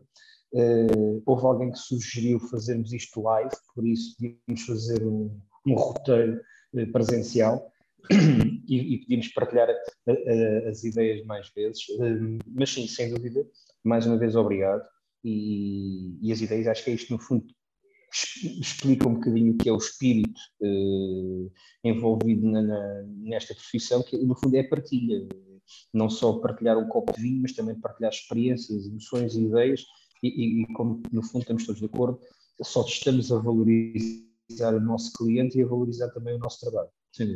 Mais uma vez, obrigado, obrigado a todos, em meu nome e em nome da Garrafa Nacional. Obrigado. Obrigado. Obrigado a todos. Uh, damos, damos, acho que começámos eh, muito bem, como aliás os comentários que, que, toda a gente está aqui a fazer. Obrigado pelo vosso tempo, porque eu sei, também já tive uma garrafeira, uh, sei que o tempo é escasso e, e estamos aqui uh, a, a, falar e a, ver, a tentar ver o que é que se passa e controlar a, a, um bocadinho da, da operação. E... A paixão, a paixão, não é? A paixão. E, e obrigado a todos. Vamos fazer agora uma pausa, mas não, não se vão embora porque vamos continuar a ter as entrevistas, as entrevistas que fizemos com alguns dos nossos parceiros e às duas e meia vamos precisamente falar de e-commerce e estratégias de, de crescimento, um tema fundamental deste, eh, não vou dizer do futuro, é do presente, vamos ter uh, o Ildefonso Martins a moderar, vamos ter a Teresa Figueiras da Vivino, a Jéssica Marinzec da divino.com.br, o Carlos Geraldo da wine.com.br, que é só o maior clube de vinhos do mundo, com mais de 300 mil associados, uma perfeita loucura para o nosso, para o nosso universo, e o Paulo Gomes da Granveiro. E até logo, e muito obrigado por este por este excelente, excelente início. Obrigado pelo vosso tempo. Obrigado. Agora, Obrigada. Vou, vou vos mandar almoçar e vou pôr aqui um videozinho enquanto, enquanto almoçamos. Até já. Já. Já, obrigada.